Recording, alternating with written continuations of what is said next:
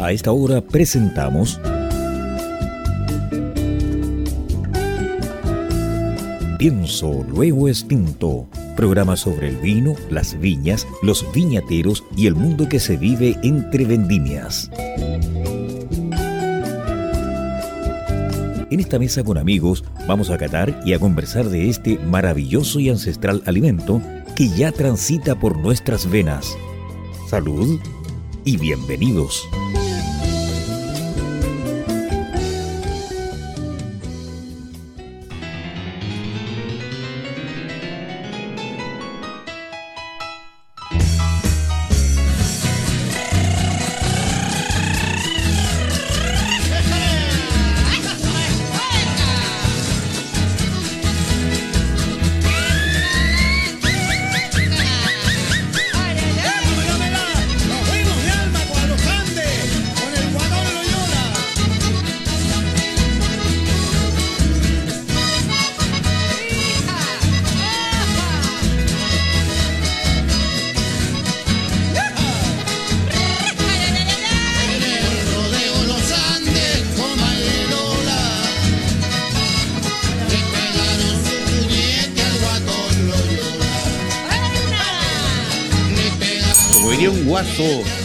Éjale, éjale, tiqui. Bienvenidos a Pienso lo Distinto en este sábado 17 de septiembre. Tenemos un programa especial con un invitado fenomenal que nos ha enviado unos manjares, mi estimado enofilo oyente, pero de una delicia está para partir a bailar un pie. Después que inmediatamente mi vecino estaba parrandeando, dije, baja la música porque esta cosa está por empezar, le decía.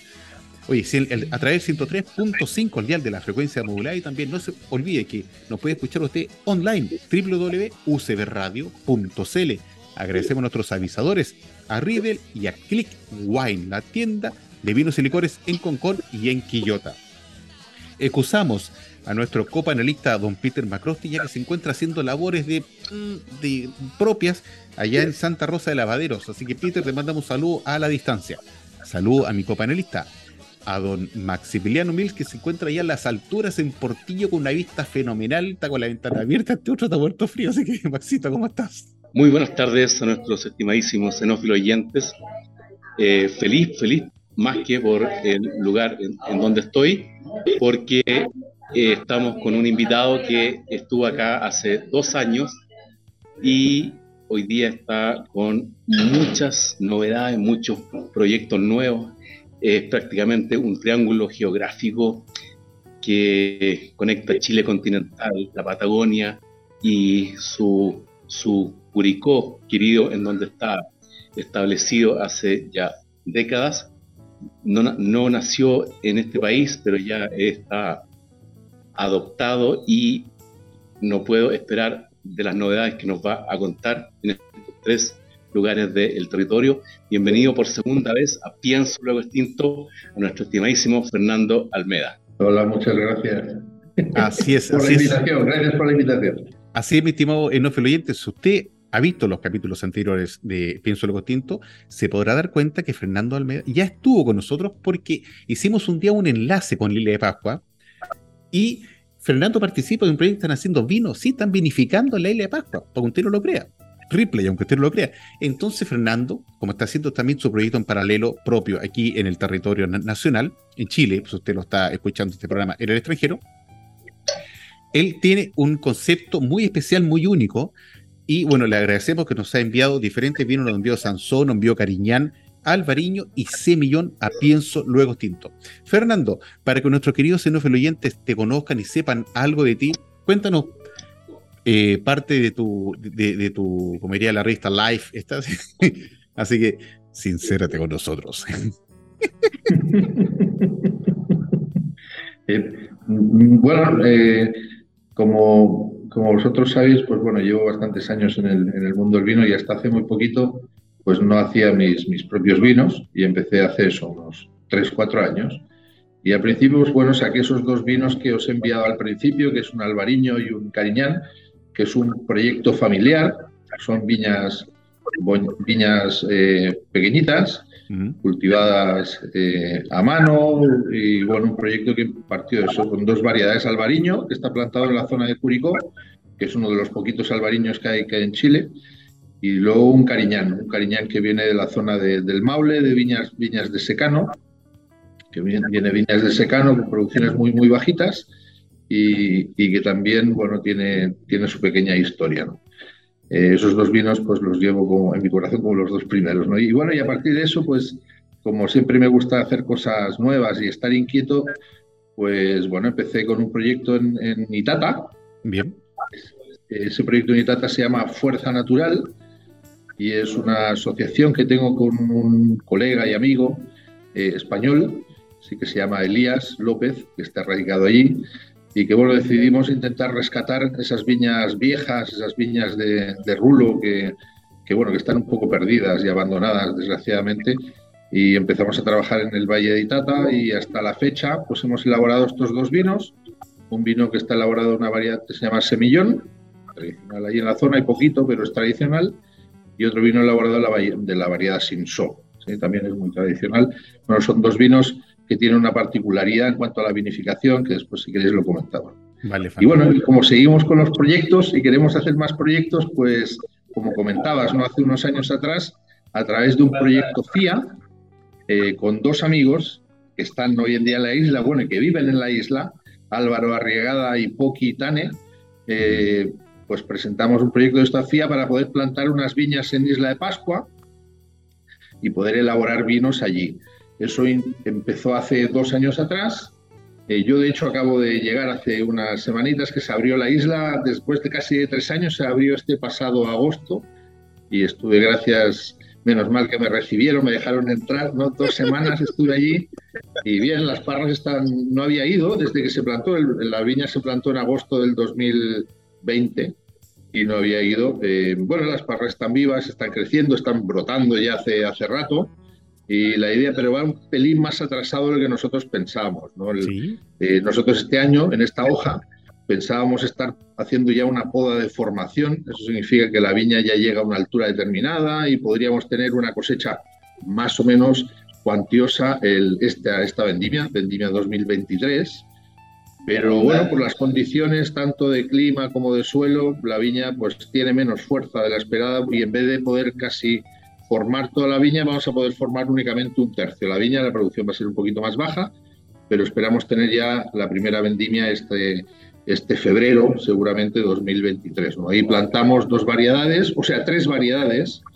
Eh, trajimos plantas del continente, de la variedad Pinot Noir y de la variedad Chardonnay, y además rescatamos material vegetal de la isla, eh, particularmente de dos zonas, del volcán Ranocao, del fondo del volcán Ranocao y ah. un poquito más hacia el poniente, eh, oriente, perdón, de la, de la playa de Anaquena, y ahí rescatamos en esas dos zonas eh, material vegetal que pusimos en vivero y que plantamos también el año pasado. Y bueno, están en formación. La idea es este año empezar a vinificar y ya tengo pasajes, los pasajes ya los tengo comprados porque, bueno, eh, en esas fechas, eh, eh, las, por las fiestas ¿no? de la isla y más era complicado. la demanda mucho. Sí. sí. Pero bueno, las viñas están creciendo, está impecable.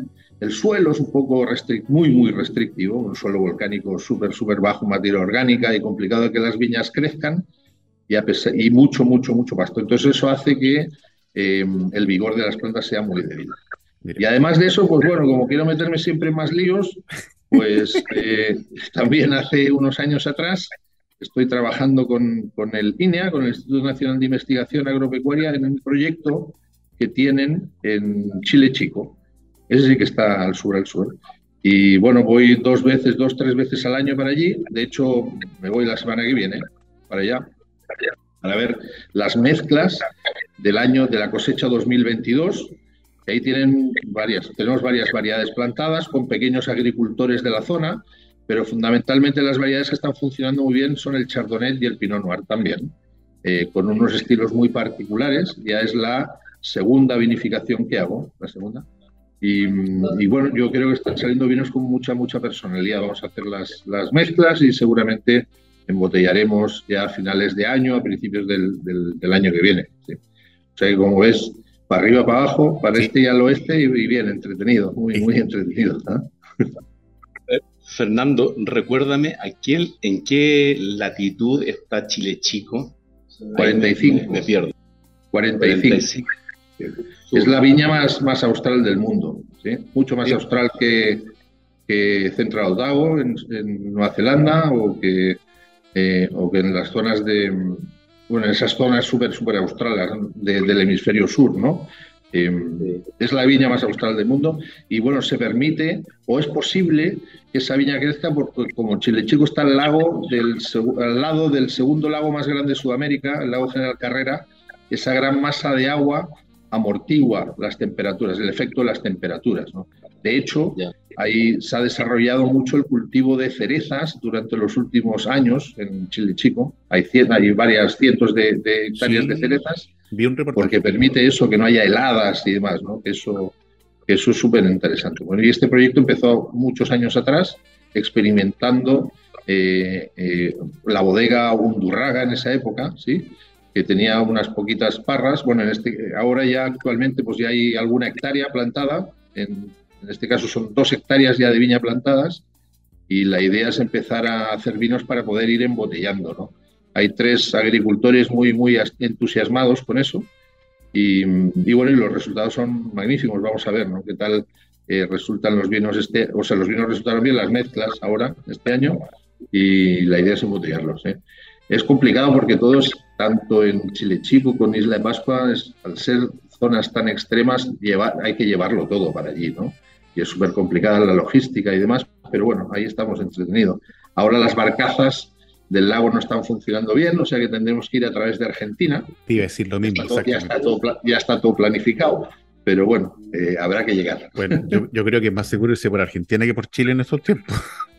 Sí. Bueno, en la última vez tuve que ir por, porque Argentina, por el tema del COVID, estaba cerrada la frontera. Las barcazas estaban, había mal tiempo y estaban, habían dos que estaban en reparación y nos tuvimos que ir por Chile, pero se demora mucho más, mucho más. Por Chile son más de seis horas, por Argentina son menos de cuatro horas, ¿no? más o menos como la barcaza, ¿sabes? Pero bueno, eso es, esa es la aventura. Exactamente. Oye, entre aventura y aventura, mi estimado eh, Fernando, para que nuestros no oyentes sepan, ¿cuál fue la aventura tuya de llegar a esta tierra? Porque por tu acento ya la gente te sabe y, aprecia que tú eres de origen de España, o español. Sí. Entonces, ¿dónde estuvo ese clic tuyo de dejar tu tierra, dejar a, no, no, sé, no, quiero decir que dejaste a tu familia, pero en definitiva te viniste desde tu ciudad natal, tu pueblo, tu, tus raíces, ¿me entiendes? Aquí a Chile, y ya lleva mucho tiempo, ya eres caso en Chile nomás, pero ¿dónde estuvo ese momento de decir, me, voy a Chile? ¿Y por qué a Chile y no te fuiste que sea Argentina, a otro lado? No, casi. Soy ya más chileno que los porotos. Lo que pasa es que, bueno, tengo todavía, todavía, tengo acento, pero sí. mira, soy, no sé si es, es, fácil de entender, pero soy la tercera generación que está dando botes entre España y Chile. Ah, Mi abuelo, sí, mi abuelo llegó a Chile hace más de 100 años, a la zona de, a la zona de Linares, y ahí fundó una bodega muy tradicional que algunos de vosotros que estáis metidos en el vino os acordaréis, que hoy en día no está funcionando, que se llamaba Segú Ollé. Mi abuelo, mi ah. segundo apellido, mi, segundo apellido es Ollé, ¿no? Mi abuelo José Ollé fundó esa bodega en, la zona de, del Melozal, que está en, en la zona de Secano, de, entre San Javier y Linares, ¿no? hacia la costa. Y mi madre, mi, madre se fue a España a estudiar cuando tenía 18 años, la segunda generación, mi madre que se va para España y se casó allí y yo nací allí, ¿no? Entonces, bueno, yo siempre he tenido relación y familia en Chile y me acuerdo yo venir los veranos españoles, que son los veranos, son los inviernos chilenos, me acuerdo venir a esta zona, ir con mi abuelo a la viña, a las bodegas y ver cómo la gente ah. eh, podaba, ¿no? Y cómo se y cómo se filtraban los vinos. Además, tengo muchos muchos recuerdos. Bueno, y en esa época y cuando vine a Chile, yo estuve, yo estaba antes trabajando en una empresa española que está radicada aquí en Chile. Y bueno, me ofrecieron venir para aquí, como tenía familia y demás, encantado, ¿no? Me vine para allá, para aquí, por unos añitos y me fui quedando, quedando, quedando y bueno, ya llevo 30 años. Mira, no, con familia, listo, con hijos, o sea, todo aquí. ¿ah? Está bien, o sea, dicho por lo visto, pero como usted lo oye, mi estimado enofilo-oyente, Fernando nos cuenta que sus raíces familiares ya venían desde antaño con su abuelo, que se vino hacia Chile, entonces ya el hombre ya es más chileno que los porotos burros, o sea, Así es. Tiki, tiki, tiki, Exactamente. Qué bonito, qué bonita historia, Fernando. Qué bonita historia. Bueno, entonces tú llegaste eh, por razones familiares aquí a Chile, empezaste a trabajar en una viña de origen español aquí en Chile, estuviste en tiempo dedicando, dedicándote obviamente a la enología, asesorando en los proyectos de, vino. Y ahora estás en un proyecto independiente particular. Y entre todo ese proyecto independiente particular, bueno, tú nos has enviado eh, Sansó, Cariñán, Alvariño y Cenillón. ¿Con cuál de estos vinos podemos empezar a, comentar y a, y, degustar para que la gente se entusiasme y después al, final del programa le decimos dónde te pueden ubicar y cuáles son tus redes sociales? Pero eso es al final del programa. Mira, yo empezaría por como si fuera la orden de, el, orden de degustación de los vinos, ¿no? Yo empezaría por el albariño, Bien. ¿verdad? Luego seguiría con el semillón, después pasaría al sinsó, y finalmente eh, pasaría al, Cariñán. Vale. Eh, el, albariño, partiría con el albariño porque bueno, es un vino muy fresco, es un vino que está elaborado con levaduras nativas, sin ningún tipo de intervención, pero no tiene crianza, ¿no? Tiene un poco de crianza en las lías, con, con las lías para darle un poco de textura en la boca, pero es un vino sencillo, fresco, aromático, muy directo en la boca, muy, muy, muy sharp, que dicen los ingleses, muy afilado, ¿no? Con una acidez con una acidez total muy importante, es de grado alcohólico bajo, tiene 11 grados y medio, mm. se cosecha bastante temprano, pero bueno, es un vino, es un vino que quiere hacer eh, el match o el peso con las variedades tradicionales blancas que tenemos aquí en Chile, ¿no? que es el Sauvignon Blanc y el Chardonnay. Esta es una otra opción, es una nueva opción con un, bueno, con un estilo muy, muy fresco y muy varietal. Sí. Eh, te lo insisto, o sea, para que, para que usted, mi estimado influyente, si no conoce, porque de hecho Alvariño no está, no es muy masivo en Chile, no, son pocos los que producen Alvariño, entre ellos está Fernando Almeida, que nos, nos acompaña esta tarde. Lo he servido, lo tenía en el refrigerador a buena temperatura, y sí, tal como lo indica Fernando, es un vino que tiene una acidez que a usted al principio le va a sorprender. No es que no le guste, pero lo va a encontrar diferente, porque es una cepa blanca o sea, empecemos por eso, una cepa blanca, que es fresca, pero tiene una acidez que a veces le puede a usted pegar un, golpe un poquito diferente.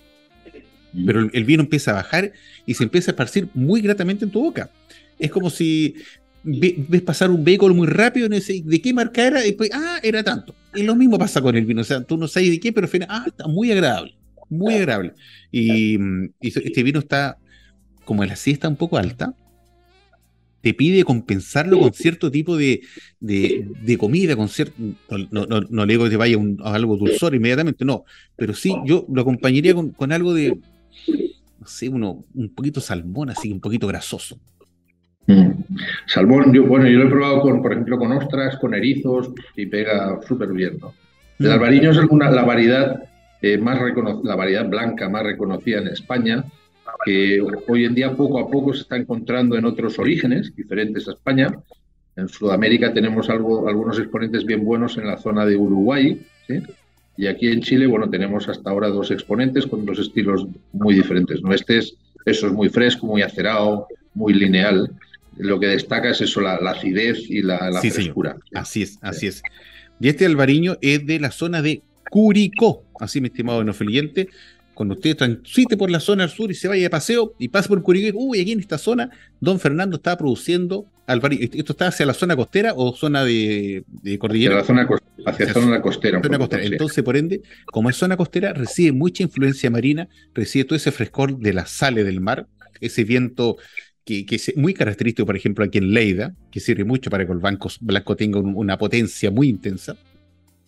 Entonces, afortunadamente, Fernando buscó eso mismo te iba a decir, este alfariño, en definitiva, ¿tú esto es con asociación con algunos productores o es, directamente de, usted el campo? sí, es, una viña familiar, es una viña familiar que se plantó hace bastantes años atrás, porque en, en, la familia, en general, siempre, bueno, hemos, se han dedicado al vino y tienen un feeling importante y forma parte de nuestra cultura. Eh, no solo gastronómica, sino de nuestra vida, ¿no? Y siempre se ha bebido harto vino. Entonces, eh, bueno, pues siempre desde, desde hace muchos años que vengo haciendo este vino para consumo familiar, igual que el Cariñán, ¿no? Y, bueno, hace tres años decidimos ponerle etiqueta, ¿sí? La primera cosecha fue la 2019, ahora ya estoy en la cosecha 2021, pero bueno, mantiene ese estilo de fresco, de lineal, de acerado, que funciona muy bien con los pescados, como bien dices tú, y en particular para mí con las ostras y los cerizos, así, pescados crudos, ¿sabes? Te confieso que yo no menciono las ostras, porque hace mucho tiempo atrás, hace mucho tiempo atrás, me, me dio un patache de ostra, como 50 ostras, y ya no puedo comer ostra, hombre, no puedo, porque yo me como una y me vienen los recuerdos, se me da la cabeza, me, me voy, o sea, imposible. O sea, las ostras para mí fueron, como decía la canción de Los Ángeles Negros, fue debut y despedida. Ahora hay que agradecerle. Te, acompaño en el sentimiento porque para mí es una, delicia. No, puedo comer ostra, no puedo, no, no puedo.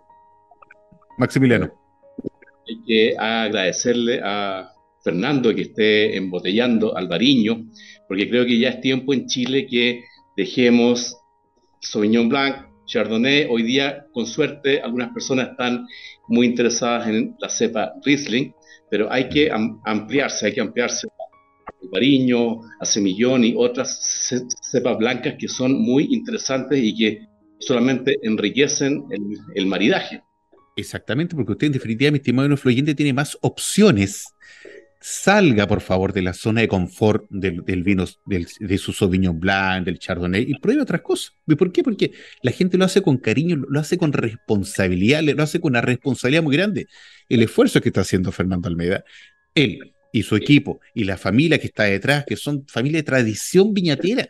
O sea, hay gente que no, no, no empezó ayer a hacer vino, lleva mucho tiempo. Entonces hay un esfuerzo y un cariño grande que se proyecta y se refleja en tu, en la, obviamente en el contenido de la botella, para que tú lo puedas disfrutar, compartir, sentir y tengas una, una grata nueva experiencia.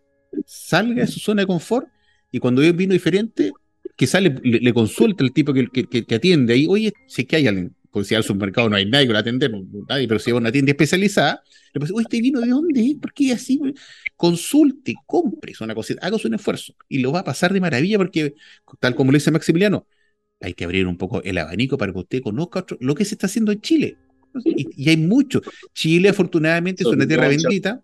Sí, es cierto. Chile es una tierra bendita en la cual se han vino de una excelente calidad en Limarí, en la zona central, el, bueno, en la zona de montaña al, al Alto Jahuel, Maipo Alto, el Cabernet Sauvignon sea de maravilla. En la costa, lo, que sido San Antonio, Leida, los Chauvignon Blanc, eh, Chardonnay sea de maravilla. Un poco más al sur, Maule tiene mucha vino. En, más al sur, en que sido los, los, el Juariligüe, Sansó, es, un, es el rey. Y, gente que está explorando un poco más al sur. Por eso recién usted escuchaba, mi estimado no oyente, del paralelo o latitud 45. ¿Y por qué le indican eso? Porque usted, cuando usted habla el globo terráqueo, se acuerda, estaba pequeñito, de, la línea del Ecuador que está al centro, tanto se repite la misma característica con condiciones de clima en el hemisferio sur como en el hemisferio norte, porque los paralelos se repiten. O sea, yo digo, ¿por qué hay que sea con esta circunstancia? Porque también se repiten los paralelos. Entonces, la misma circunstancia de clima que sea en el sur se replica en el norte, o viceversa, se replica en el sur, porque en definitiva, no obstante, es, como, es, diferente, hay, que ser ecléctico en la vida. Todo, todo, a vuelta, todo gira, como hacía Fito Páez. Fernando, y como, como mencionaste la influencia de este inmenso lago General Carrera, también ahí eh, estás más protegido de potenciales heladas. Sí. sí, hace que la temperatura no baje tan rápido y no baje tanto, ¿no? Porque esa gran masa de agua es, hace efecto, efecto regulador. ¿sí? Y eso es bueno, la característica de, ese lado. Es muy parecido a lo que ocurre en la zona de, de los Finger Lakes en Washington, en el, en el norte, en el hemisferio norte también, en Finger Lakes, que está al lado de, un lago súper importante y están elaborando Riesling, están elaborando Sauvignon, están elaborando Chardonnay y lo permite por eso, porque las viñas no llegan a helarse por, esa, por ese efecto térmico que tiene esa gran masa, masa de agua. Sí. Oye, el, el, dale. Recordarle a nuestros xenófilos oyentes que el lago General Carrera es tan grande que es compartido entre Chile y Argentina. Así es, señor, así es, así es. El palo argentino se llama, creo que se llama Buenos Aires, parece. argentino. Oye, antes que se nos vaya el tiempo, el segundo vino blanco que está en carpeta es un semillón. Semillón era el vino que en antaño, años 60, el que más se consumía en Chile. En toda mesa chilena el semillón era el rey, o sea, no, había Sauvignon Blanc, no, era semillón. Después esa cosa se empezó a abrir y surgieron eh, estas cepas que son, igual son blancas, ¿me entiende usted? Con una característica distinta y en definitiva sucedió lo que nosotros le, tratamos de replicar, que abra su abanico Cuéntanos un poco, Fernando, ¿de, dónde este, bueno, este semillón es de Guariligüe, una zona preciosa ahí en Coelemu, cerca de Itata, bellísima. Cuéntanos un poquito cómo se gestó e, e, este semillón, de, cuántos años son las parras, ¿es un trabajo familiar, por lo visto? Mm. Mira, el semillón es de, es de otro proyecto, así como el albariño es un proyecto familiar, el semillón es otro proyecto que nace con, un amigo y colega español que se llama Elías, que está, está estudiando conmigo estos estudios de Master of Wine. Y bueno, a raíz de eso, pues ha salido una amistad. Eh, él elabora vinos en España y bueno, estamos elaborando estos vinos aquí en Chile. Y hace, hace 30 años atrás, cuando yo llegué a Chile, como tú dices, la variedad semillón era súper, súper común. De hecho, eh, casi no había Chardonnay, o sea, Riesling no había, Gewürztraminer no había, y fundamentalmente había semillón y Sauvignon Vert, lo que llamamos antiguamente Sauvignonás. Ese semillón en la zona del Maule había un montón y en la zona de Itata también. Y ese semillón se ha ido perdiendo y perdiendo. Hoy en día hay muy poquitas hectáreas de semillón productivas. ¿no? Eh, pero en particular en la zona de, Itata eh, hay algunas hectáreas y sobre todo en lo que es Itata Poniente, en la zona de, Guariligüe, en este caso en, la zona de Carabanchel específicamente, encontramos estas viñas viejas, muy viejas, de semillón.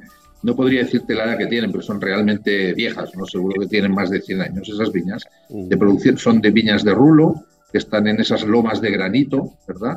Eh, súper difíciles de cultivar, de mecanizar, es un cultivo manual, y todas esas viñas como que tienen eh, una tradición vitivinícola impresionante, que es, yo te diría que es la zona más antigua que tiene Chile en cuanto a producción de vinos, y las viñas lo rescatan, ¿no? Lo, lo ves, lo ves ahí, ¿no?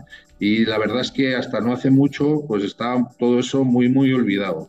Yo tuve la suerte de estar eh, asesorando un proyecto también para INEA durante varios años ahí en la zona de Itata y conocí un montón de productores súper entusiastas eh, que, tenían, que tienen viñas extraordinarias y que desgraciadamente, bueno, por, por la zona o por, por económicamente no, no, pueden embotellar y hacer esos vinos. Bueno, pues fui haciendo estas alianzas un poco estratégicas con ellos para ver si me podían vender la uva y poder darles valor a todas esas viñas que están eh, produciendo ahí. Y esta cosecha, que es la cosecha 2021, es la primera vez que elaboramos viñas de, Itata. En la cosecha 2022 hay otras variedades, hay más variedades, pero esta en particular es, hicimos dos, semillón y sinso. Y este semillón tiene la particularidad, tiene varias particularidades en cuanto a lo que es eh, la vinificación, además del origen. ¿no? El origen como te decía, es Guariligüe, en la zona de Carabanchel, que tiene, está alrededor de 15 kilómetros de la, de la costa, en línea recta, o sea que también tiene bastante influencia marina, es bastante fresco, ¿sí? Son viñas de rulo, con muy poca intervención, lo único que hacen es podar y aplicar un poco azufre y poca cosa más, y ararlas a caballo y picarlas con azadón, ¿sí? Eso es lo que hacen eh, prácticamente todo.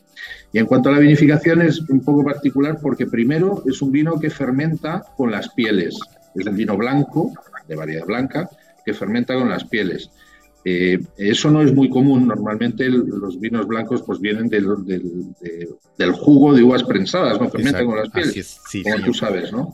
Y en este caso fermenta con las pieles para darle un carácter y una estructura diferente, ¿no? Un carácter un poco más profunda, tiene un poquito más de calor, un poco más de densidad. Y además de eso, están eh, fermentadas en tinajas de barro. Eh, con Elías ah con Elías decidimos, hace, bueno, cuando empezamos este proyecto, traer tinajas de barro de España. En España tradicionalmente, en la zona de donde es él, que es de la zona de La Mancha, eh, siempre se ha vinificado o siempre se había vinificado en tinajas de barro que hoy en día están en desuso porque bueno, es un material que, es muy fácil de que se rompa o en cualquier golpe se rompe y como que es más difícil trabajar con ellos porque requiere un cuidado adicional de limpieza, de, de, intervención, de logística. Bueno, y con containers, con contenedores, pues nos trajimos varias tinajas. Ya hemos traído 12 tinajas de diferentes volúmenes y eso le da eh, un carácter especial al vino. la tinaja es un material más o menos poroso que no dan, casi no da ningún gusto al vino. ¿no? El acero inoxidable no permite pasar oxígeno. Mm. Eh, la tinaja permite pasar oxígeno y casi no da un gusto. Y el otro extremo en cuanto a oxígeno sería la barrica. Pero la barrica, además de dar oxígeno, te da un carácter relacionado con la madera. Nosotros queríamos evitar, evitar ese carácter de la madera Sí, queremos, queríamos evitar ese carácter de la madera y mantener la, pureza de, la uva, ¿no? de la variedad, pero eh, incorporándole algo de oxígeno para que el vino fuera evolucionando un poco más y se abriera y tuviera otra, otra textura. ¿no? Pues intentamos cosechar no muy tarde, el, vino tiene 12, 12 grados, 12 grados, que es bastante temprano para mantener también esa frescura. Eh, yo soy, o somos los dos, eh, fanáticos de, en general de la frescura. Los vinos con un grado alcohólico un poco más alto, con mucha concentración, a nosotros nos, nos, cansa un poquito, ¿no? Son vinos con mucho volumen, eh, que a veces cuesta un poco de beber. Nuestros vinos que son, son un poco más fáciles de beber, son muy frescos y muy, muy gastronómicos, Y esa es la idea de, este semillón. Qué bueno. Excelente. Y, el nombre, y el, y el nombre que se nos ocurrió es súper bueno, que se llama Fuerza Natural. ¿no? Eh, que bueno, lo, pudimos inscribir y ahí, está, está entretenido. Excelente, se parece algo de Cerati, de Cerati. Oye, mi estimado oyente, vamos a ir a nuestra primera pausa de visaje. Usted nos está viendo en este sábado, 17 de septiembre, a través del 103.5 del dial de la frecuencia modulada. Vamos y volvemos. Tiki, tiki, tiki. Si un vino tuviera que elegir una copa, esta sería Riedel. ¿Sabías que el vino cambia dependiendo de la copa que lo contiene? Si te consideras un amante del vino, te invitamos a conocer la experiencia de usar las copas Riedel, desarrolladas específicamente para cada cepa. Tomar un vino en una copa Riedel es una vivencia diferente. Conócelas.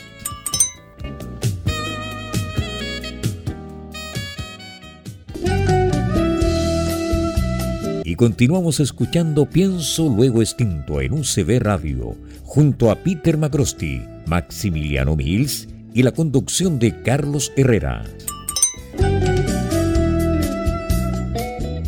Bueno, mi estimado no luego de esta pequeña pausa avisaje, seguimos nuestro espíritu fláutico programa Pienso Luego Extinto en este sábado especial 18 sábado 17 de septiembre, celebrando nuestras fiestas patrias.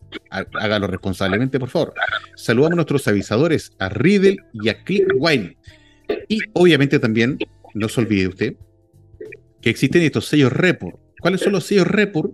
Son unos, envases vacíos que usted lo usa cuando usted descorcha un vino y si usted no se consume el vino de manera inmediata y le queda una parte, la mitad, le puede poner el corcho, pero el corcho no, no, no le sirve para sacar el aire del contenido. Entonces use sellos Report, que son muy prácticos, son de alta calidad y les sirven para conservar el vino por mucho, mucho, mucho tiempo. Son este, un producto de muy buena calidad. ¿Exactamente, Maxito? Sí, sí. Eh, en, pruebas de, laboratorio, eh, el, el, vino restante en la botella puede permanecer está comprobado que lo menos 4 o 5 meses. Imagínate, o sea, es impresionante, excelente calidad. Corresponde, mi estimado enofluyente, vamos con, déjala copa al lado, Vino Sofía aplicada.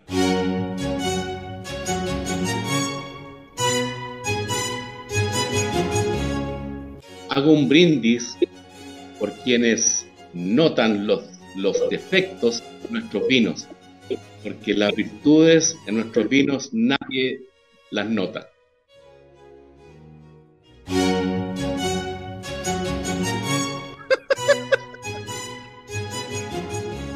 Oye, mi estimado influyente, entre los vinos que nos envió gentilmente, bueno, agradecer a Fernando Almeida que está en, este sábado con nosotros. Nos envió Sansó, Cariñán, Albariño y Semillón. Ya comentamos el Semillón y el Albariño y ahora corresponde que comentemos el Sansó. El Sansó es de Guariligüe del sur, del, del Biobío. Es una de mis cepas nuevas preferidas. Es muy agradable, es un vino liviano, es vino fresco. Para que usted se haga la idea, si es que no lo conoce, ¿ha, consumido usted Pinot Noir? Sí, entonces, es algo parecido. No es tan intenso como el. Usted hacer una categoría, los, los, los, vinos tintos. Un vino intenso, poderoso, está primero llevando la, batuta, Cabernet Sauvignon. Después vendría un, el, pariente de Cabernet Sauvignon, Cabernet Franc, bajamos que sea un Cariñán, bajamos un Pinot Noir, tenemos un Sansón entre medio y, otras variedades. O sea, en definitiva es un vino que igual sepa tinta, es tinto, pero tiene unas calidades y unas virtudes, como le decimos recién en el, en el, en el, um, momento anterior, abra su abanico de, opciones y pruebe Sansón. Así que cuéntanos, por favor, Fernando, cómo es este Sansón, que este Sansón es de Guariligüe, para variar, Guariligüe la lleva. Sí, mira, también es, es, es, el segundo vino del proyecto que os comentaba, que se llama Fuerza Natural, que es el proyecto que tengo con, con Elías. Y es bueno, también estamos aquí rescatando una viña, también bien vieja, de la zona de Itata y en particular también en la zona de Guariligüe. Guariligüe es igual relativamente grande, ¿no? Entonces es importante hablar de las localidades o de las áreas un poco más concretas. Así como el semillón es la, de la zona de, Carabanchel, ¿sí? que está como a 15 kilómetros de, la, playa, en línea recta. Eh, este, este es de, la zona que se llama Checura, ¿verdad? Que está un pelín más hacia el interior, un poco más hacia el sur, ¿sí? Eh, relativamente también cerca de la costa con influencia marina, es una zona fresca, por eso seleccionamos esa, esa zona, porque tiene lomajes importantes eh, de origen granítico y además también tienen influencia, tiene una influencia el mar que eso hace que el clima sea un poco más fresco y eso permite que los vinos tengan un pelín más de acidez, un poco más, más de frescura, un poco más de elegancia, entendemos nosotros. En este caso, bueno, seleccionamos eh, esa viña, también de un productor de los que asesoré en, durante el proyecto de asesoría que tuve ahí en, el, en, el, en, Itata, ¿sí? y bueno, eh, por, sus características de, calidad ¿no? de, las uvas. Y la vinificación, pues es relativamente parecida a la vinificación del, semillón. Eh, por supuesto, también fermenta con pieles, porque es una variedad de tinta para tener, extraer color, y fermenta eh, en estas tinajas, en estas tinajas de greda, de arcilla, que se trajeron de España, de la, de la zona de La Mancha, que le dan otra textura, ¿no? otra dimensión. ¿no? Ahí está con las pieles y al final, eh, después de descubar, después de, sangrar el, vino, hace la maloláctica, en este caso el semillón no hace la maloláctica, pero este sí hace la maloláctica en la misma tinaja de greda. Y ahí se pasa unos meses con las lías para embotellarlo. También es un vino que se embotella relativamente joven, con simplemente seis meses más o menos eh, después de la, vendimia, porque queremos rescatar esa frutosidad, esa frescura, esa, eh, esa elegancia que puede llegar a tener estos vinos que no, son, que no, no tienen mucha extracción ni tienen mucha evolución, ¿no? son vinos más bien frescos, frutales, que se pueden eh, disfrutar a una temperatura un pelín más baja, normalmente de la temperatura que bebemos los vinos tintos, ¿no? los vinos tintos tradicionales, eh, que tienen un poco más de estructura normalmente o envejecimiento, normalmente los nos los vemos a 18 grados, 17 grados, una cosa así. En este caso, nosotros recomendamos este vino eh, servirlo a una temperatura un pelín más fría, que podría ser 15 grados, 14, 12 grados, ¿sí? Mm. para rescatar esa frescura y esa, y esa fruta que tiene. Exactamente dicho. Un, un Sansó y otro tipo de vino que son de esta característica más liviana, por favor, consúmalo a una temperatura fresca, como lo indica Fernando, 15 grados, 16, a todo, porque mientras más fresquito va a estar este vino, usted lo va a sentir en su boca de una manera tenue, intensa. No es que el frío le, le enmudezca la calidad del vino, sino que al contrario, el frío, la temperatura más baja, le va a potenciar en cierta medida porque como es un vino fresco, ¿ya? Le brinda e, mm, esa característica propia. Imagínese usted se toma una bebida gaseosa con hielo, le va a sentir muy agradable, muy fresquita no le digo que le eche hielo al vino, no, no haga ese sacrilegio, por favor, no lo haga, pero póngalo en el refrigerador y bájale la temperatura. Y cuando tenga esa temperatura ideal, se va a acordar de Pienso Logos Tinto, se va a acordar del consejo Fernando Alveda, y decir, uy, esta gente tenía razón, tenía que bajarle la temperatura del vino porque lo siento mucho, mucho más agradable. Y son vinos ideales para el verano, pero para la primavera, esto queda como anillo el hueso para este periodo. Déjale. Sí, es, es, muy fresco, es muy floral, eh, tiene esa fruta, esa fruta roja, ¿verdad? Y, y, además, y además que, bueno, puede combinar muy bien, más que con carnes, muy esto, porque eso, para las carnes yo creo, yo creo que los vinos tienen que tener un poquito más de estructura. Sí, señor, así es. En este, caso, en este caso puede combinar muy bien también con los pescados, ¿no? O con carnes blancas a lo mejor, sí, o, para simplemente como aperitivo, ¿no? Está muy bien.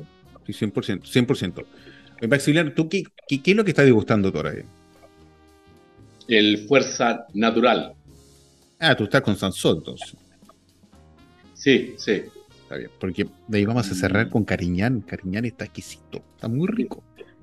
¿Qué te pareció este Sansón? Eh, me, sorprende lo sedoso, lo, incluso hasta diría lo, femenino y la, amplitud de, maridaje que estoy ya pensando, hasta incluso con, con, postres, con mm. eh, ensaladas de fruta, eh, tortas que no sean muy, muy, muy pesadas, pero más como el, piña, merengue. Eh, salsa. ah, no, una música, perdón. Me, sorprende que sea en mi cabeza un vino de un, de un amplio maridaje. O sea, por ejemplo, con una tabla de quesos, estoy ya mm. salivando. Qué buena idea, Maxito, exactamente. Esto está perfecto con el queso. Muy bien, sí, tienes toda la razón, tienes toda la razón. ¿Por qué? Porque el queso. Hay que invitar a las cabras. un queso de cabra. Sí, exacto. Un queso cabra de ovalle, lo mejor que hay en la vida. queso de ovalle. Son exquisitos. Tiene una, textura y una propiedad única los quesos que se venden por allá. Y caería muy bien con este Sansó, que del sur. Imagínate, mezclamos el norte con el sur. Con, dos productos que juegan en tu boca, se sienten bien, tu cerebro se vuelve loco, empiezas a hacer clic por todos lados y tienes, tienes una experiencia única. ¿Por qué? Porque Fernando Almeida está produciendo vino excepcionales. Este Sansó está único, excepcional al tan único y excepcional. No obstante, el, el Sansó, como le decía, es mi cepa nueva preferida. El Cariñán, se escribe así, Cariñán, con C, Cariñán, ¿ya? Eh, cuéntanos un poquito, Fernando, este, este, este, Cariñán es del zona del Maule, un poco más al norte, ya que Guarilihue, un poquito, un poco de kilómetros más al norte. Es un vino con una estructura diferente al Sansó, no es un vino tan fresco como el anterior que hemos degustado, porque de hecho, cuando tú le pones un copa, de hecho lo tengo los dos vinos en copa servido al mismo tiempo, y es tiene una tonalidad un poco más oscura, no es tan translúcido como el, el, el, Sansó, y al, no, tener esa tonalidad tan translúcida te indica que, que, los taninos están un poco más presentes. Al estar más presente te va a dar una estructura un poco más intensa en tu boca, lo que te va a dar en definitiva un maridaje, cuando tú quieras probarlo con otro tipo de cosas, te vas a, oh, esta cosa está buena para irse para allá. Y cuando usted tiene el GPS, el GPS le dobla a la derecha, el cariñán le lo mismo. Váyase para allá porque lo va a orientar. Cuéntanos un poco de este cariñán, Fernando. Mira, el cariñán, entre los franceses y los españoles, pues una variedad europea, se pelean el origen, ¿no? El origen real de, de la variedad. Los franceses dicen que se llama cariñán, los españoles dicen que se llama cariñena, eh, bueno, los españoles dicen que, es originaria de España, al parecer sí, pero bueno, los franceses tienen más nombre.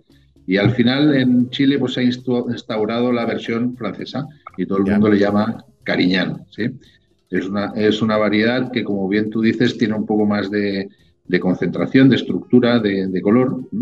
Y en particular en Chile la podemos encontrar en un 99%, o en no sé exactamente el número estadístico, pero en un porcentaje muy, muy, muy alto en la zona, en, el Maule, ¿no? Y en particular del Maule en la zona de secano, secano interior y secano costero en la zona del Maule.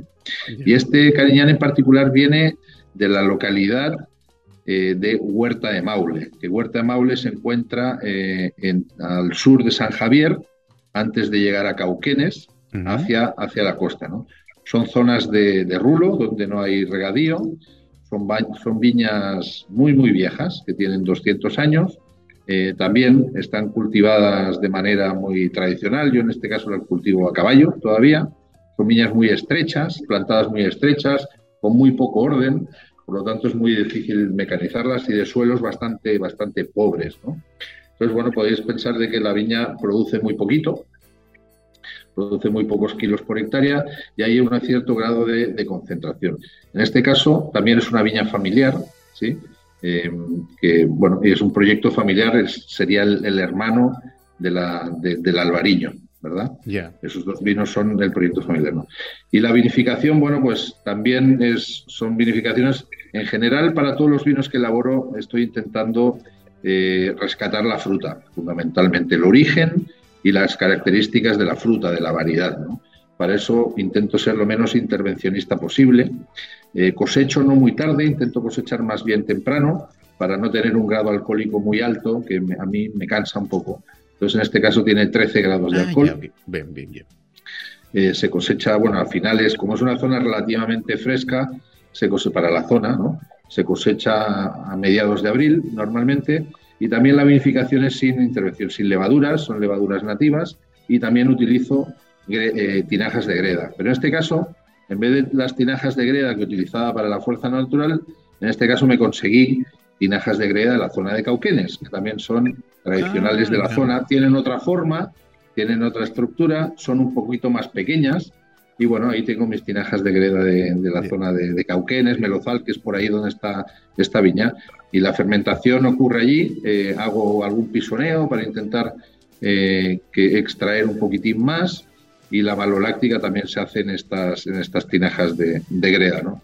El vino está después como el, como el tanino de el tanino del cariño es un poco más intenso que el sinsó, eh, yo creo que requiere un poco más de oxígeno, un poco más de tiempo, un poco más de evolución. Entonces, en vez de estar seis o ocho meses en la tinaja de greda como está el sinsó, en este caso está un año y medio, casi dos años, uh. en esta tinaja de greda, ¿sí?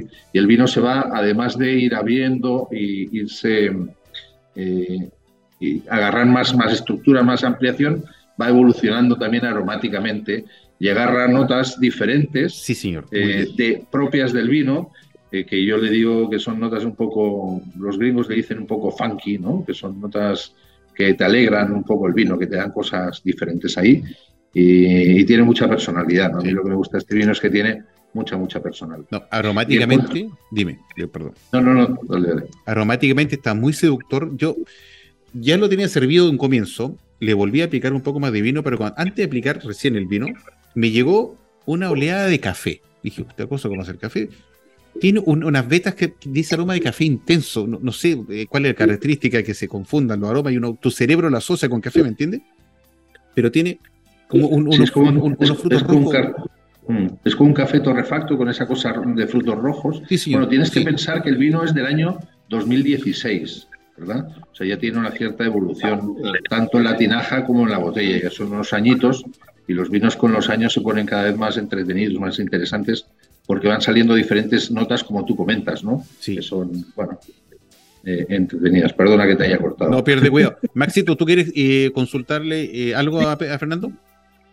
En, el primer bloque, Fernando mencionó el, el Sauvignon Vert y yo conocí la cepa en una feria de, de, vinos, eh, embotellado por una, por una compatriota tuya, española, eh, Carolina hace el único Sauvignon Verde de Chile, y, entonces quería preguntarte si está en tus planes ampliando nuevamente esto que estamos viendo, ampliar el rango de los vinos blancos, si piensas embotellar también Sauvignon Verde. Mira, no, me lo he planteado. La verdad es que yo al final, eh, cuando, cuando pienso un poco en, intentar desarrollar algún vino, un vino nuevo, diferente, fundamentalmente eso nace de la experiencia que pueda uno tener cuando, porque nuestra profesión requiere moverte mucho en terreno, ¿verdad? Eh, pasear por muchas, por muchas zonas y ver viñas diferentes, y productores diferentes. ¿no? Entonces, de vez en cuando te encuentras con alguna condición muy especial, ¿no? sea de clima o de suelo o de variedad o de zona o de paisaje, ¿no? y eso crees que puede tener, llegar a poder eh, conseguir una personalidad el vino, una cosa especial. ¿no? Y al final, en base a eso salen un poco los proyectos, o por lo menos los proyectos que hasta ahora estoy intentando tirar adelante. ¿no? La variedad Sauvignon Verde hasta ahora, pues bueno, yo la conozco desde, ya te digo, desde que llegué a Chile hace 30 años atrás, que se producían vinos bien, bien interesantes. Hoy en día cada vez hay más, hay menos, perdona, eh, Sauvignon Verde plantado en Chile porque se ha ido arrancando eh, y replantando con Sauvignon Blanc en general porque bueno, es una variedad que está un poco más de moda y tiene otras características aromáticas, ¿no? Pero hasta ahora no he encontrado ninguna viña así que tenga alguna particularidad especial de su viñón verde, ¿no? Pero, pero podría ser, podría ser, ¿no? Nunca se sabe. Mi, estimado oyentes, llegó el momento de la canción. mi estimado Fernando. ¿Cuál sería la canción apropiada, una que sea a tu gusto, para este sábado 17 de septiembre? Uf, mira, lo que pasa es que me lo pones un poco complicado porque el, 17 de septiembre es una fecha tradicionalmente chilena, ¿verdad? Sí, señor. Con un arraigo nacional tremendo, ¿no? pero a mí en particular, como el que el folclore chileno, pues como que no lo entiendo mucho, ¿no? Yo apenas se bailar más o menos cueca, he intentado, ¿ah? Porque llevo muchos años aquí, pero como soy medio patoso, pues me cuesta y mi señora me reta, ¿no? hay que bailar cueca y más, ¿no? Pero a mí me cuesta un poquito. Pero bueno, eh, si tuviera que abstraerme de eso, ¿no? Libre albedrío, libre albedrío. a, mí, a mí hay un grupo en particular con los cuales yo crecí y he ido creciendo y bueno, ya se terminó, pero todavía se sigue escuchando y los lolos a veces todavía lo escuchan y dicen que es muy bueno. Es un grupo inglés, ¿no? De mi adolescencia, adolescencia baja, eh, chica, ¿no? Que se llama Police, de Police, y que a mí me encanta, a mí me ha encantado siempre toda la vida. Y hay multitud, bueno, me gusta mucho la música, ¿no? Y podría elegir muchos grupos y canciones, pero en particular este grupo no sé, me encanta, ¿no? Y Sting en particular, no solo, sino Sting en el grupo, pues creo eh, que hace un trabajo excepcional. Y hay muchas canciones de, de Police, ¿no? Pero hay una en particular que recuerdo muy bien y que ha hecho parte, ha formado parte de mi vida a lo largo de los años y que la voy escuchando muy, muy a menudo, que se llama Synchronicity, que a mí me encanta un montón. Pero excelente. no hay nada me encanta Synchronicity, así que Alexiño Portugal te mandamos un saludo, te mandamos un saludo a distancia, ubica a The Police con Synchronicity versión 1, porque está la versión 1 y la versión 2. Vamos y volvemos, 103.5 el día de la frecuencia modulada, pienso el Si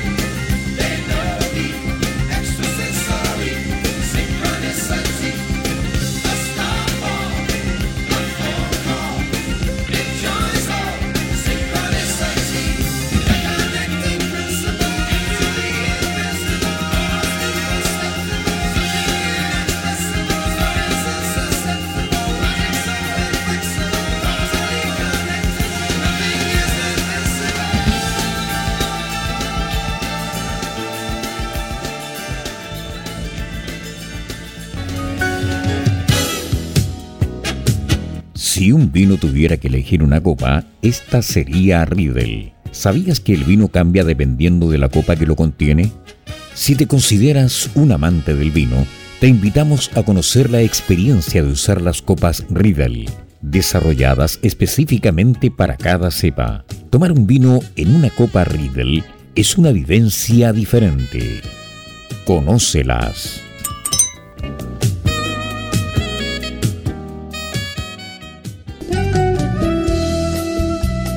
Continuamos escuchando Pienso Luego Extinto en UCB Radio, junto a Peter Macrosti, Maximiliano Mills y la conducción de Carlos Herrera.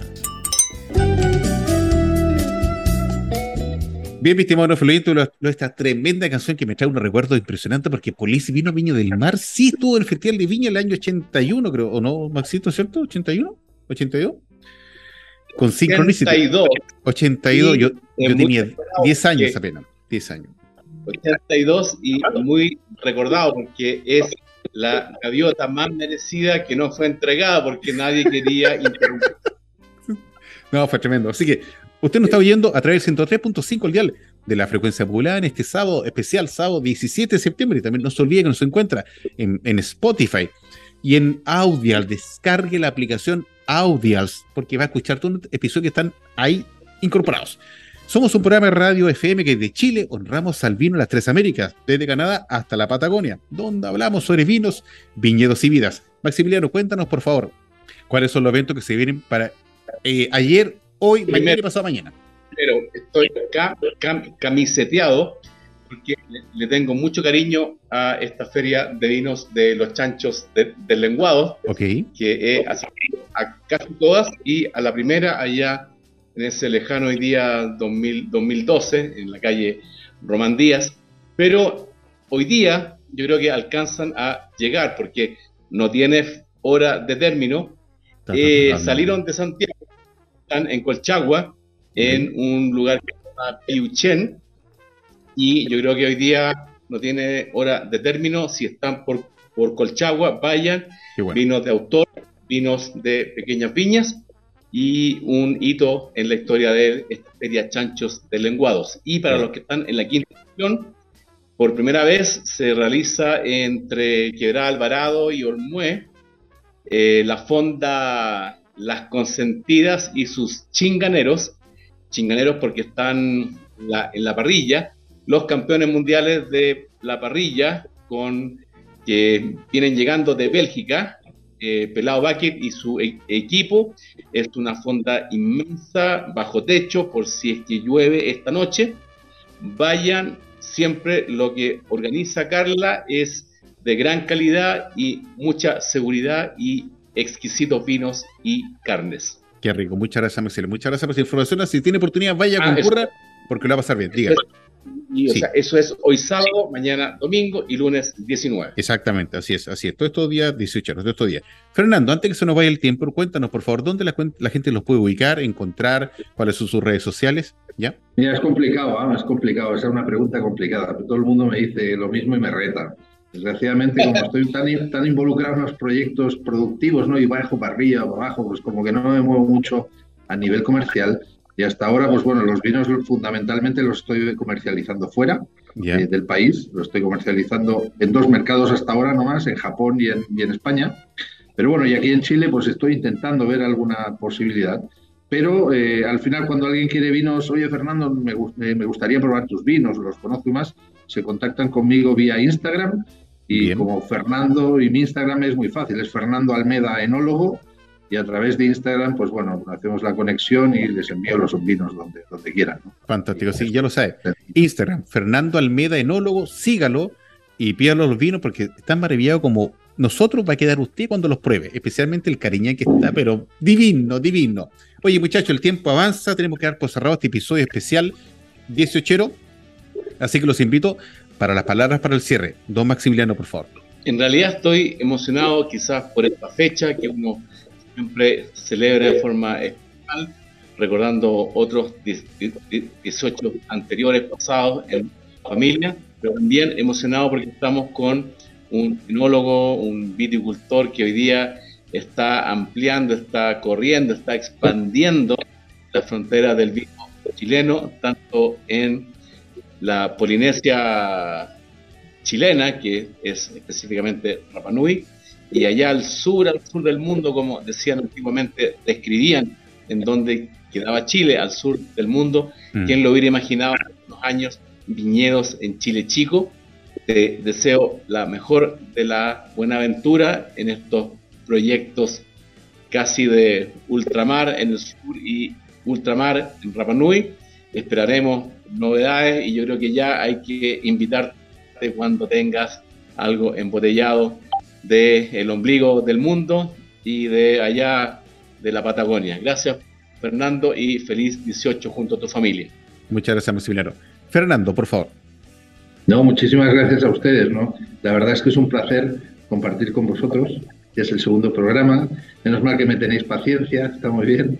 Y bueno, en estas fechas tan tradicionales, eh, daros las gracias a vosotros y en general, ¿no? Este país, a pesar de que tengo este acento, como comentabas, 30 años, ya soy más chileno que los porotos, yo lo paso genial. Bueno, esta, esta tarde ya empezamos con el primer, eh, el primer asado, o sea que partieron hasta hasta eh, domingo y lunes seguiremos con asados, disfrutando, bebiendo buenos vinos. Y lo entretenido del mundo del vino es eso, ¿no? Que compartes con los amigos, que pruebas nuevas cosas. Y aquí en Chile nos tenemos, como tú decías, Carlos, lo ideal es que la gente empiece a expandir un poquito, la gente que tiene ganas de conocer un poquito, expandir en los diferentes estilos y las diferentes variedades que existen hoy en día en Chile, que hace poquitos años atrás era muy difícil, ¿no? Nos salíamos del, del caballo sotarrey, de lo típico. Hoy en día podemos estar contentos de que tenemos una gran diversidad de productos, no solo de variedades diferentes, sino de estilos diferentes. Y eso es genial, ¿no? Es genial para la enología chilena y en general para el vino chileno, no solo en Chile, sino en el mundo también. Exactamente así. Muchas gracias por tu presencia, mi estimado Fernando Almeida, un enólogo español que es, este tipo tiene una afian, un arraigo nacional tan impresionante, porque es de familia de antaño, su abuelo ya venía recorriendo Chile y el chiquitito lo traen para acá y, le gustó esta patria y se quedó para acá y, y se casó por esta tierra y todo, fantástico. Así que cuídense mucho, hasta la próxima semana con otro tremendo invitado y ¡Viva Chile! La... No digo esa palabra, pero así la mía. cuídense mucho, hasta la próxima semana. Chao, chao hemos presentado Pienso, luego extinto, programa sobre el vino, las viñas, los viñateros y el mundo que se vive entre vendimias. En esta mesa con amigos hemos catado y conversado de este maravilloso y ancestral alimento que ya transita por nuestras venas. Salud y nos escuchamos la próxima semana.